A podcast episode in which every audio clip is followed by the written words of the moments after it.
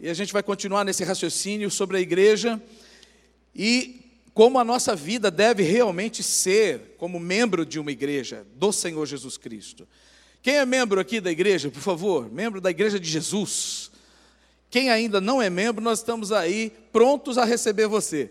Tá certo? Nós temos aqui um programa de integração para você que está chegando de outra igreja, de outra denominação, e já resolveu estar aqui congregando conosco. Então você deve se apresentar a um de nós, aos pastores, aos líderes, deve mandar um e-mail, pode mandar um e-mail também, dizendo: Oi, cheguei, quero me, quero me tornar membro desta igreja, e nós vamos é, instruir você como você deve fazer. Não fique anônimo, amém, querido? Não fica por aí perdido, não. Ou eu vou falar perdido, não, porque ninguém que está em Cristo está perdido, né? não é possível, né? Todo mundo que está em Cristo já se achou, aleluia. Mas não fique anônimo, né? Não fique aí só né, no banco. Nós queremos conhecer você, nós queremos equipar você para a obra grandiosa que Deus tem na sua vida.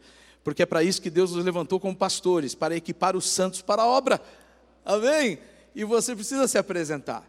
E você, que não é de nenhuma igreja, está frequentando aqui, já tomou uma decisão por Jesus, você entendeu quem é Jesus, você entendeu a obra de Cristo pela sua vida, você já entendeu que você não pode viver sem Jesus, porque Ele é teu Salvador e Senhor, você já sabe que você é pecador, não pode pagar a dívida do seu pecado, e você sabe que a única maneira de ter comunhão com Deus ou de reatar seu relacionamento com Deus é através de Jesus Cristo dos méritos de Jesus, pois bem, meu querido, nós queremos ajudar você a continuar na caminhada da fé. E nós temos aqui a jornada de crescimento espiritual. Você precisa se aprofundar, conhecer os fundamentos da fé que você recebeu em seu coração pelo Espírito Santo e continuar caminhando e crescendo e se tornar um crente maduro na fé. Amém?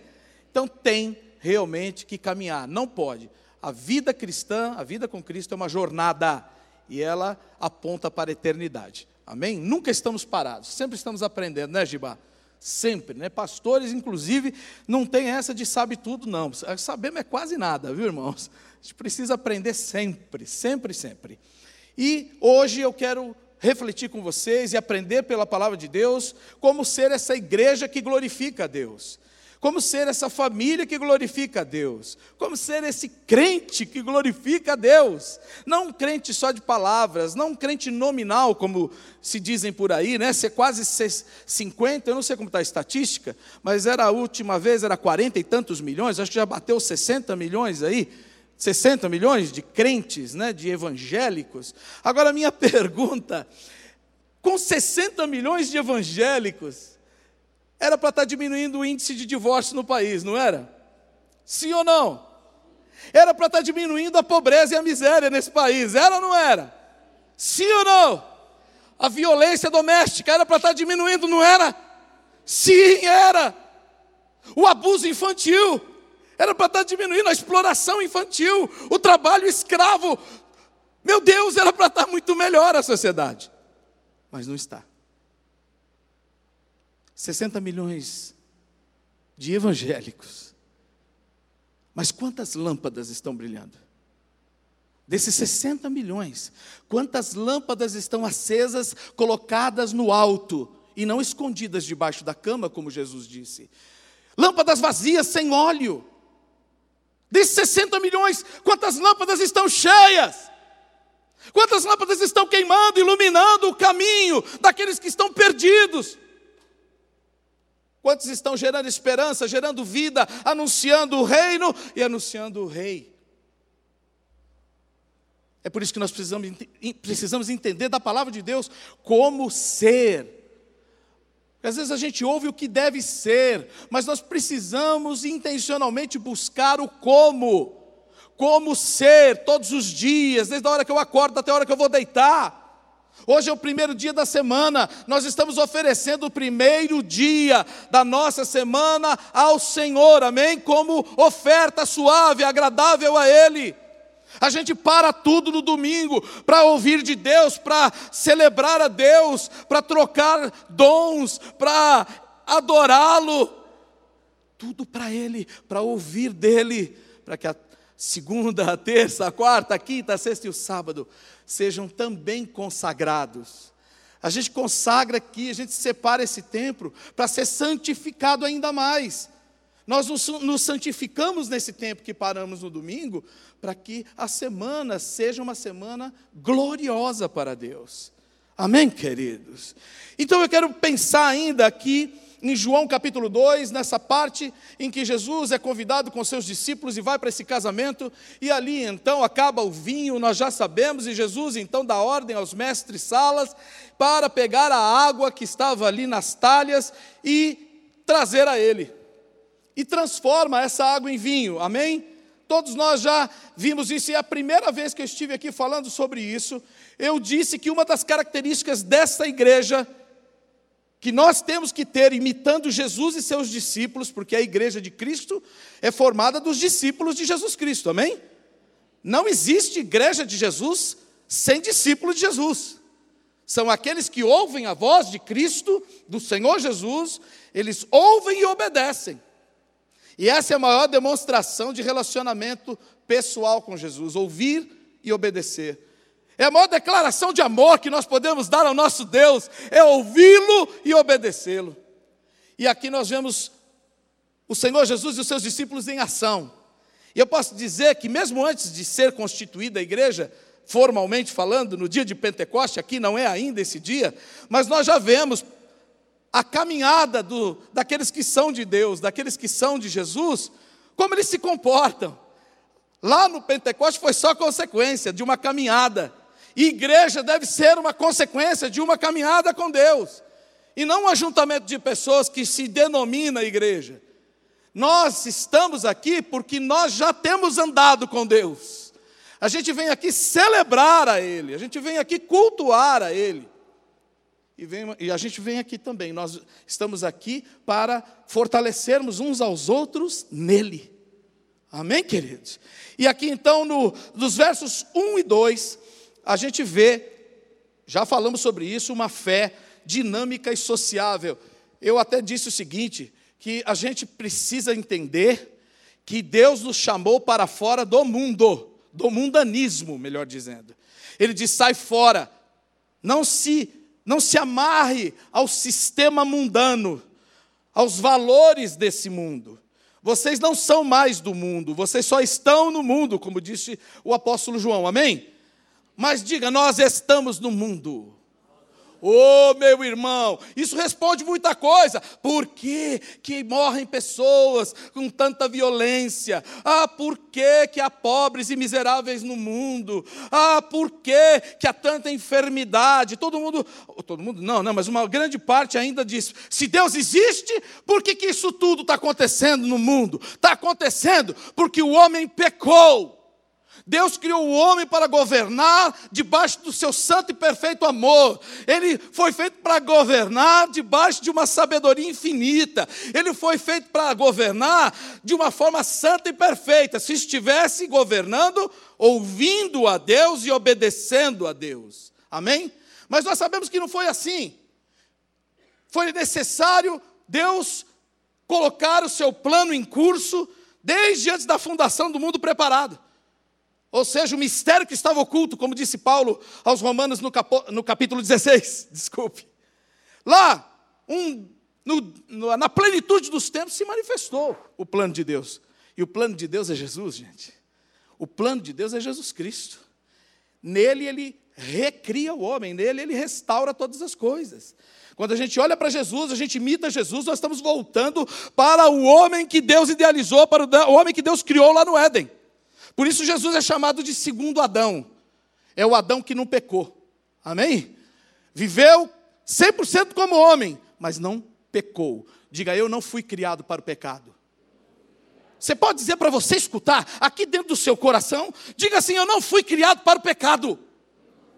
Oh, querido, nenhum de nós, nós fomos criados para as boas obras, para que andássemos nelas, diz a palavra de Deus. Efésios 2, 8 a 10 diz isso. E nós somos salvos, sabe como? Pela fé em Cristo Jesus, crendo que Jesus pode fazer essa obra de restauração dentro de nós. Ele pode nos fazer viver num mundo pecaminoso sem amar o pecado. Entendeu?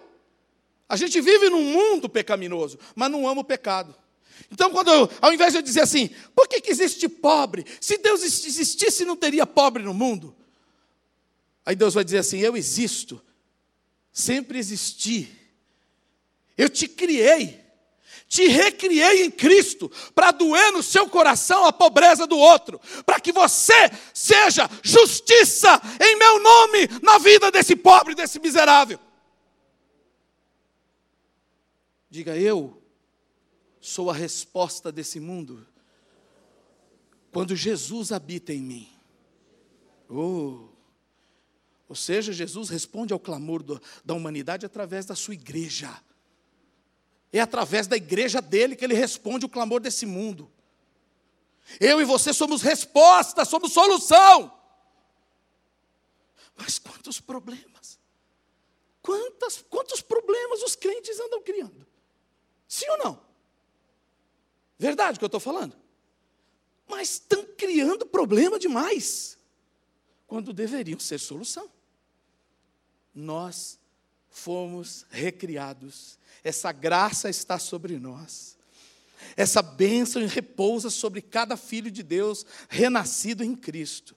De sermos a resposta, de sermos solução, de sermos provisão de Deus a esse mundo. Começando pela palavra que sai da nossa boca, começando pelo evangelho que Jesus plantou no nosso coração e deve ser pregado a toda criatura. Sabe que a maior riqueza que habita em nós é o evangelho de Cristo? Porque esse evangelho é o evangelho do reino. Esse não é o evangelho da igreja. A igreja não é dona do evangelho. Diga, a igreja não é dona do evangelho. Portanto, qualquer evangelho que não seja de Cristo, pregado pela igreja, essa igreja não é de Cristo. Se a igreja pregar um outro evangelho, disse o apóstolo Paulo: olha, pode vir um anjo do céu. Se um anjo do céu descer até vocês e pregar um outro evangelho que não seja esse, seja este maldito, seja esse anátema. O evangelho segundo os Schlubbers. O evangelho segundo os Schlubbers. Tem evangelho segundo, não, só tem o evangelho primeiro, é o de Jesus. Tá certo? Não tem evangelho segundo, não tem evangelho terceiro, só tem o evangelho primeiro e único, absoluto e soberano, que é o evangelho de Jesus Cristo. Qualquer outro é espúrio.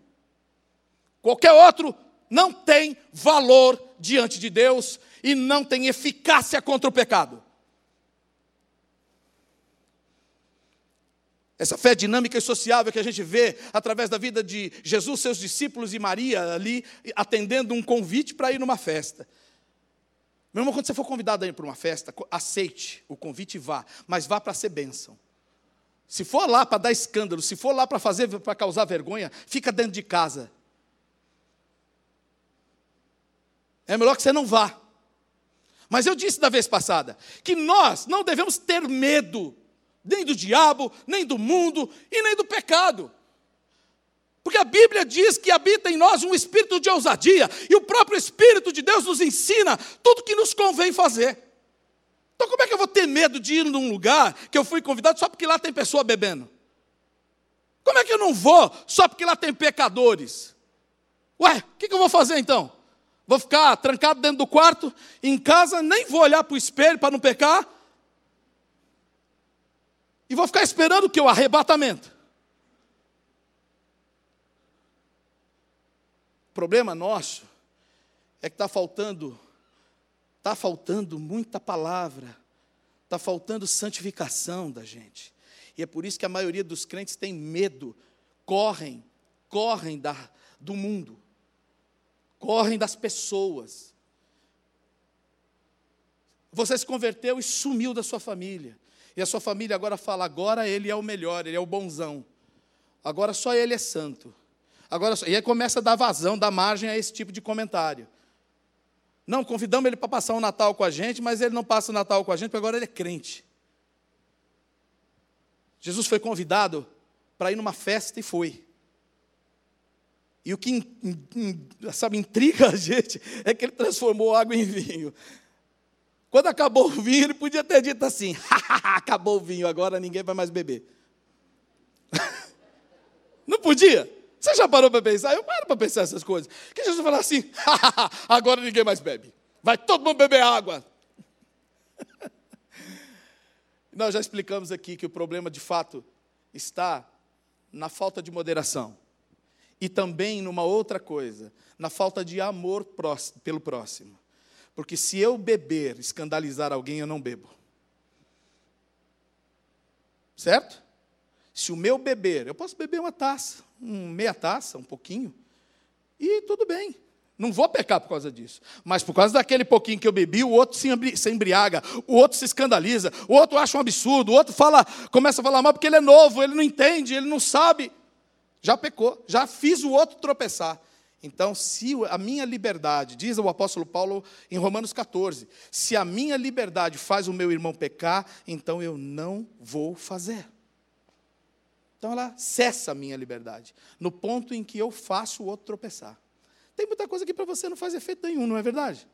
Um dia, eu entrando num uh, eh, um retiro de casais, a luta lá em cima, talvez vá lembrar. O pessoal, a gente foi num lugar e de repente acharam uma santa lá numa sala da, daquele. Você lembra, Wagner?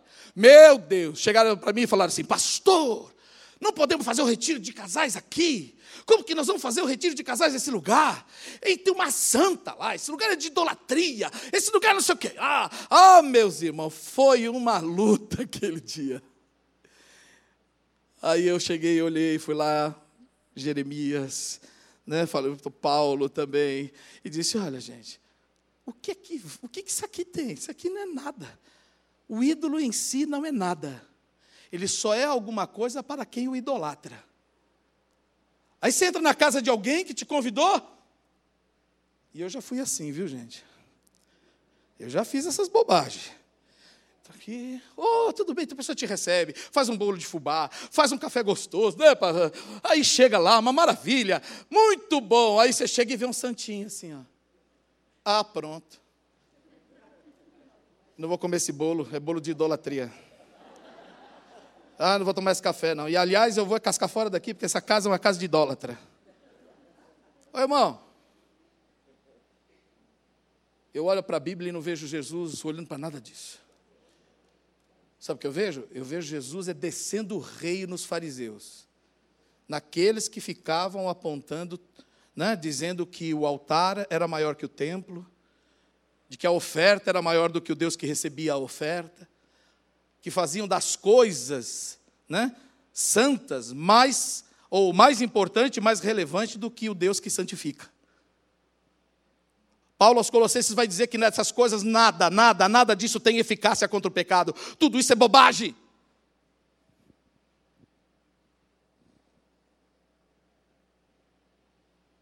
Agora, se eu vou lá para me misturar com aquilo, é porque eu não conheci Jesus.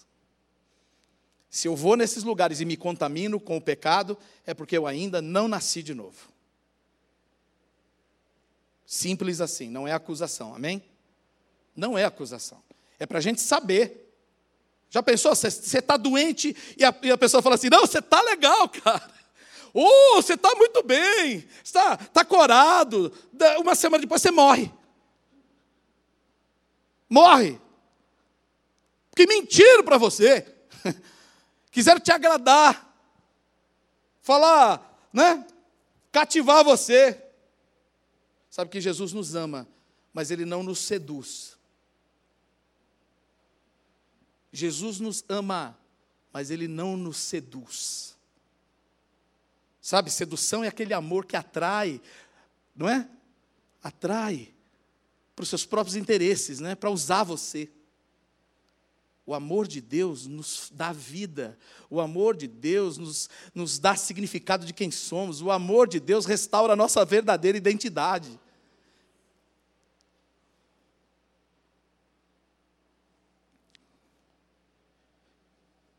Versos 3 e 4. Dá uma olhada comigo aí.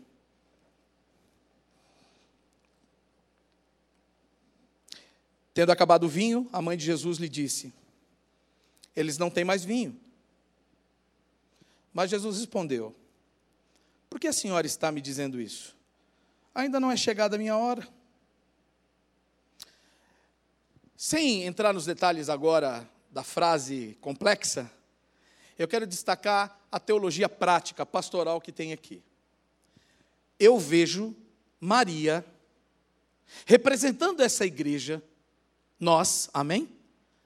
Pela pessoa e pela atitude de Maria agora, representando essa igreja, esse cristão, esse crente que se importa com as pessoas, que se importa com as necessidades dos outros, que não olha para o seu próprio, que não fica vivendo da sua fé só olhando para o seu próprio umbigo. Vocês estão entendendo isso? Uma fé que se importa.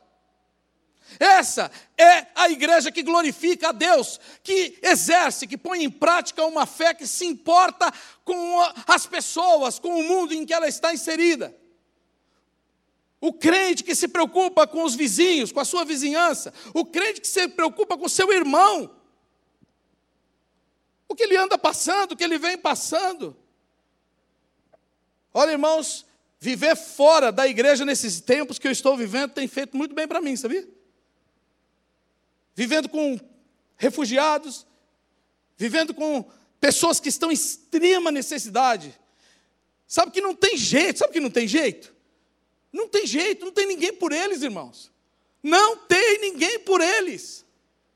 Fora de sua pátria, fora de sua família, totalmente desprovidos de qualquer tipo de recurso. Como passar de largo? Como fechar os olhos? Como virar as costas, gente? E aí chega, semana, semana passada, não, ontem, a família do Henry que é um venezuelano que andou 400 e tantos quilômetros a pé para poder sair da Venezuela e entrar no Brasil. 400 e poucos quilômetros a pé. O pé dele chegou que parecia um carne viva. Estava destruído. Chega, fui acolhido, um ano sem ver a família, sem ver a esposa e os filhinhos. Um filho dele tem uma dificuldade nos pés, o pezinho é virado por um erro médico, né, que foi, uma, segundo o que foi dito, foi uma medicação errada que acabou gerando uma deformação depois né, nos pés. O doutor Clécio depois disse se isso é possível, eu não sei, né, mas acabaram me dizendo isso lá e ele tem esse problema. Meus irmãos, um ano depois, através da igreja de Santa Helena, um irmão, um pastor irmão crente, conhecido do pastor Jonas, um outro irmão pastor da cidade de Pacaraima, divisa com Santa Helena, Venezuela, um outro irmão, pastor Fernando, de Boa Vista, Roraima, também amigo, e um outro irmão, pastor Batista, lá de Manaus, e nós aqui, irmãos da Igreja Batista do Povo, através desse trabalho, nós demos as mãos em favor dessa família e trouxemos a, a mulher, os dois filhos e o cunhado lá daquela fronteira e eles estão agora acomodados numa casa alugada aqui em São Paulo. Chegaram, foram cuidados, um ano. Eu queria que vocês vissem a imagem dele recebendo a família vendo os filhos depois de um ano. As crianças chegam, elas não sabem o que fazer, porque elas não, quase que não reconhecem, são crianças pequenas, né? Muito pequenas, elas não reconhecem quase o pai. Elas estranham no começo. Bom, irmãos, a gente aprende aqui com Maria nesse texto, de um jeito tão simples. O vinho acabou. Para quem que ela levou o problema? Para quem podia resolver. Ela leva o problema a Jesus. Ela disse: acabou o vinho deles. E Jesus disse: Ei, ainda não é a hora, ainda não está no tempo. Mas Jesus está sempre olhando mais para nós, sempre olhando mais para as necessidades do ser humano, porque ele veio para servir, diz a palavra. Ele não veio para ser servido, ele veio para servir. Então ele vê aquela situação e eu creio que ele diz: não, eles vão entrar numa enrascada, porque o casamento judeu, as bodas judaicas, eram, em média, podia chegar sete dias e até mais. Podia ser até mais. Acabar o vinho no meio da festa não é uma vergonha. Era sinal de desmazelo, de falta de planejamento. Por que, é que não se planejaram? Então era vergonhoso.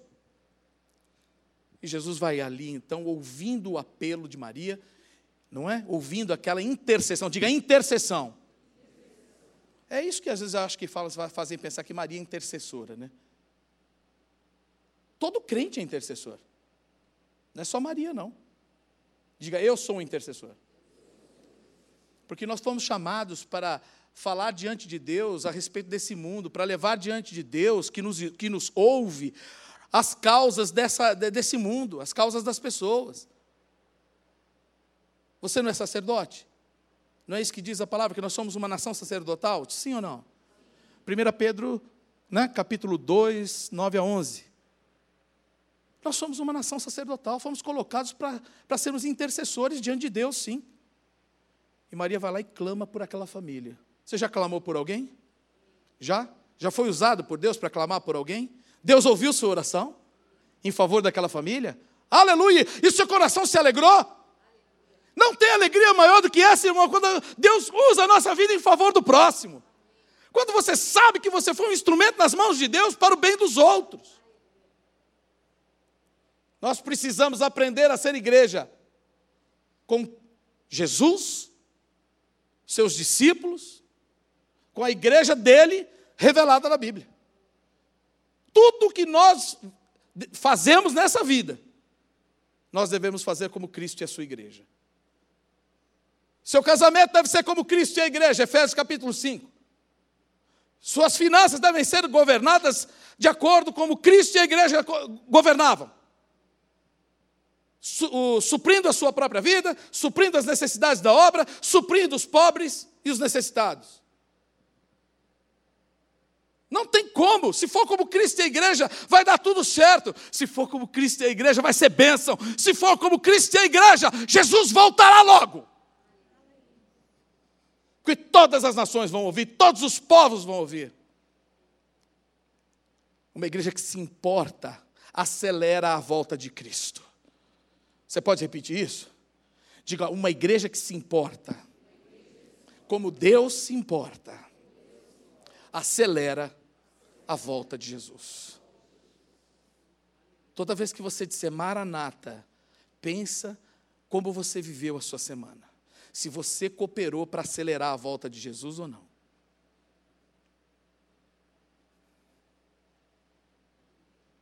Essa semana, e eu quero dar testemunhos práticos, tá? Essa semana, na terça-feira, semana passada, aliás, fomos lá em Anápolis.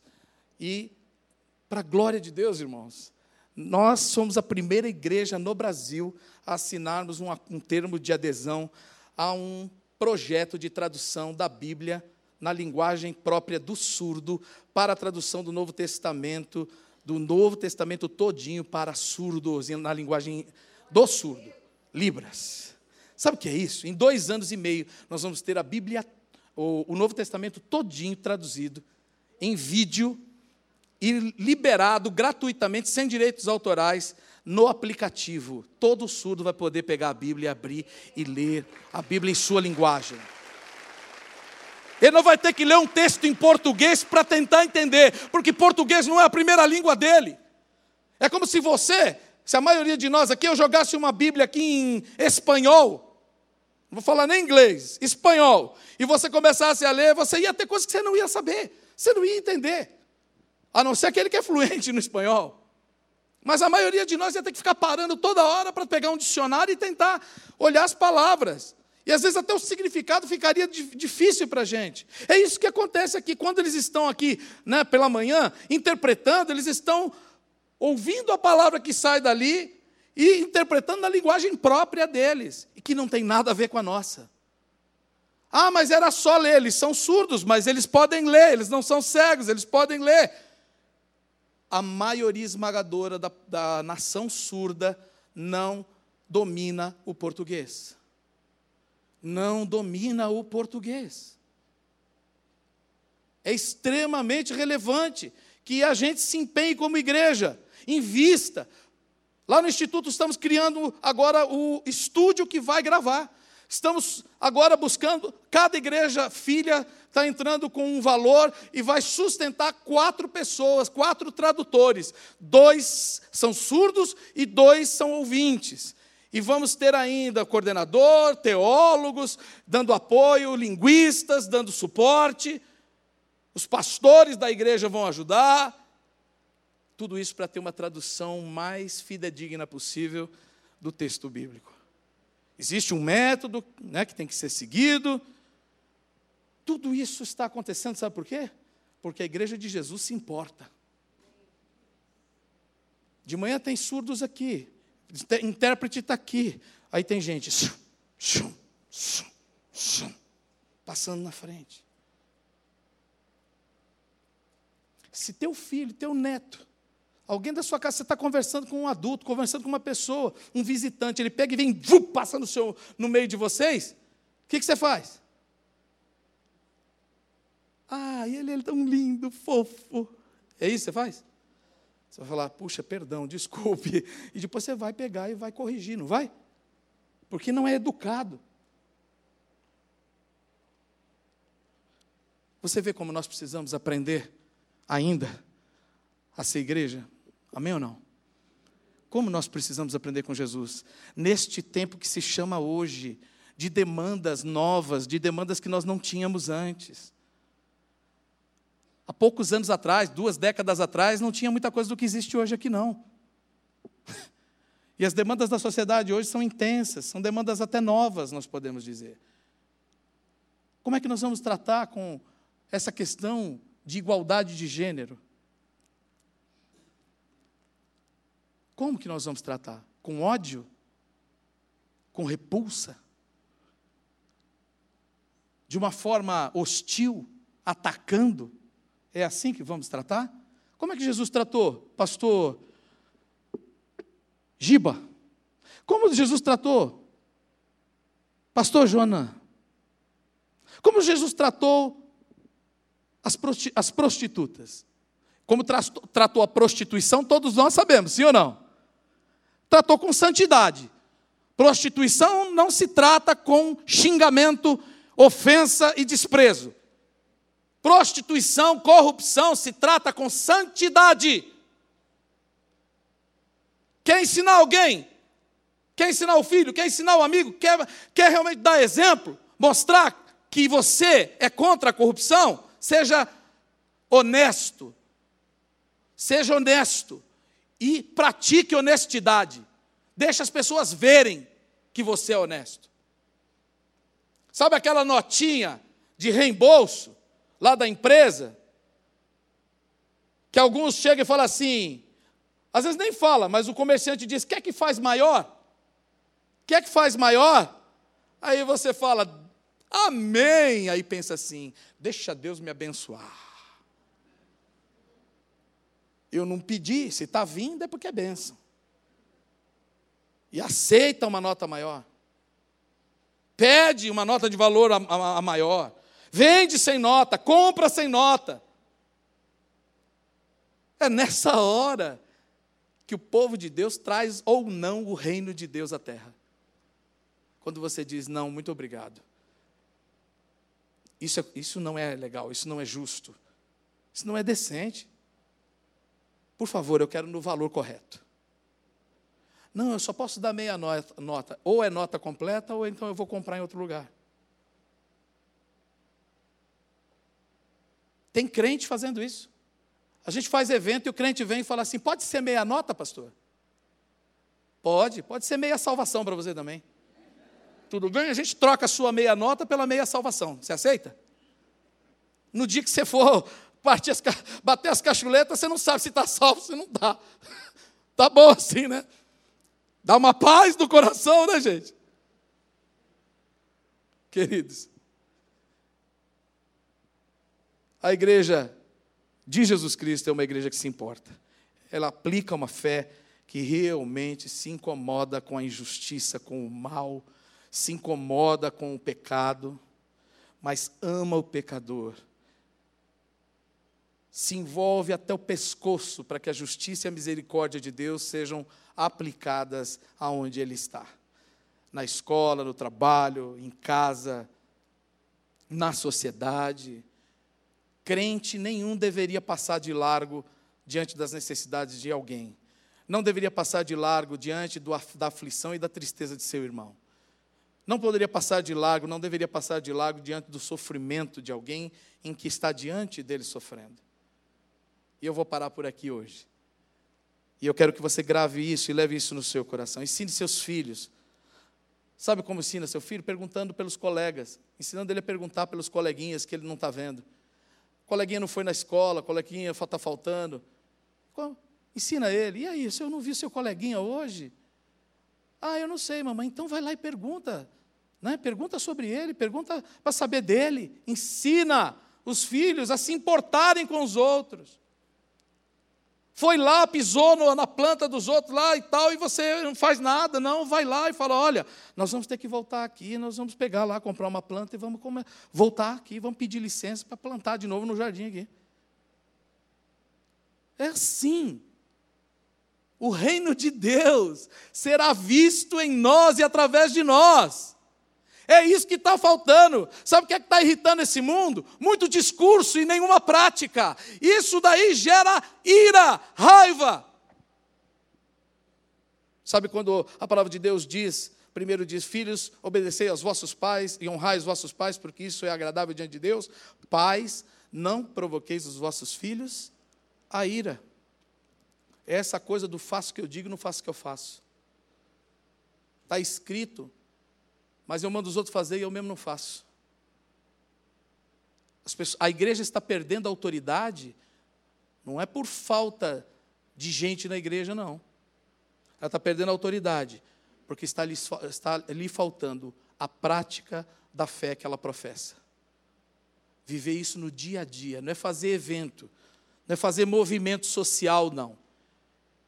É todo dia você ser um representante, um embaixador desse reino um embaixador desse rei, que é justo e fiel, que é misericordioso e muito amoroso, que realmente se importa com o sofrimento da humanidade.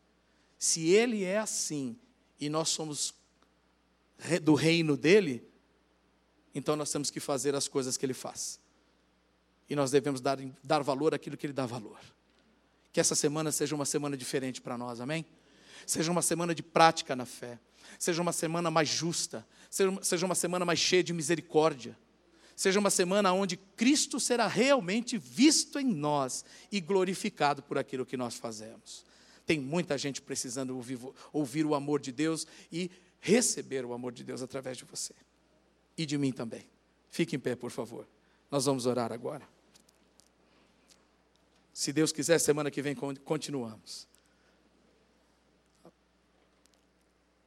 Feche seus olhos, por favor.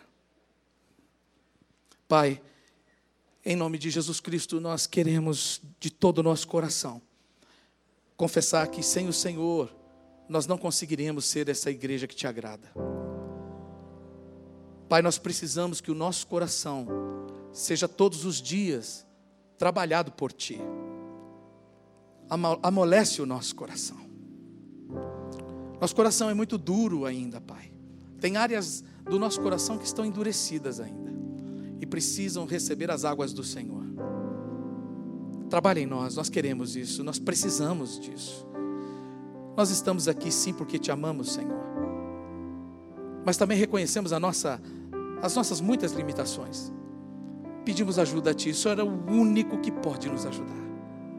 Usa, opera os dons na igreja Usa a vida dos nossos irmãos e irmãs.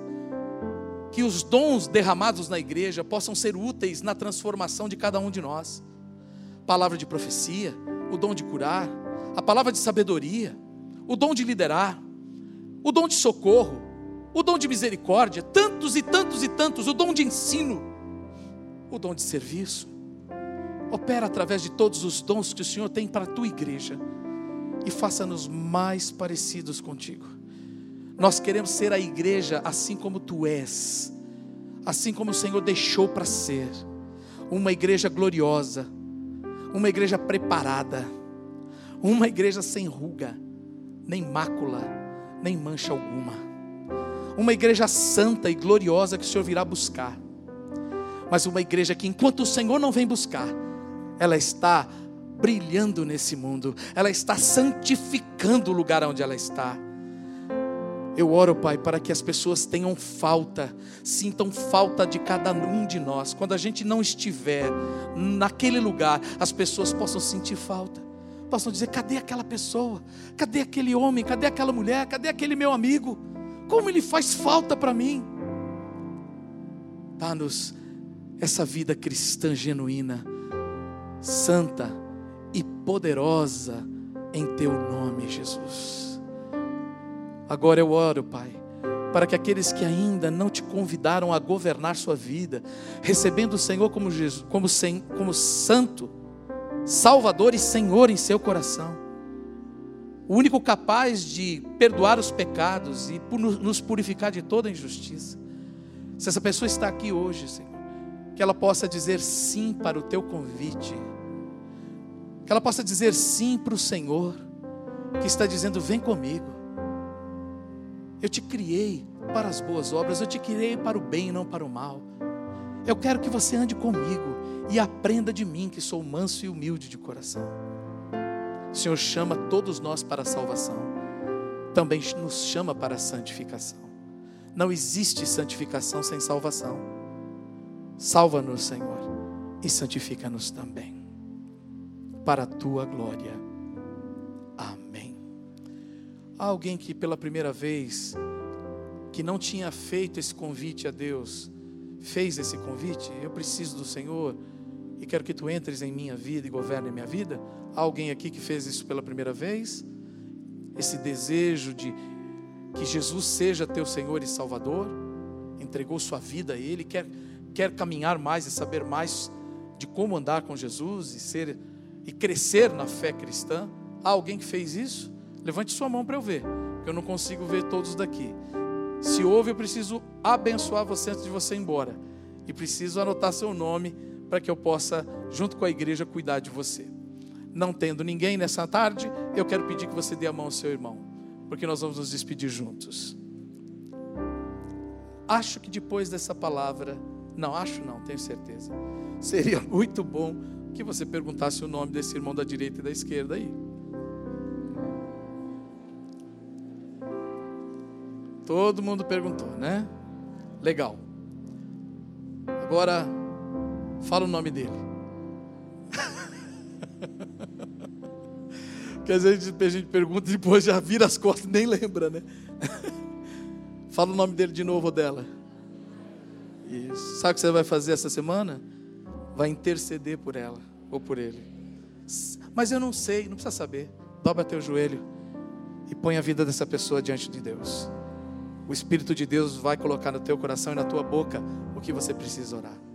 Você vai viver essa, essa experiência maravilhosa com Deus. Que o amor de Deus, o Pai, queridos, a graça do nosso Senhor Jesus Cristo, Filho, comunhão e as consolações do Santo Espírito de Deus, seja com você, tua casa tua família, hoje e todos os dias até a volta de Jesus. Ele está voltando, queridos. Vamos acelerar essa volta.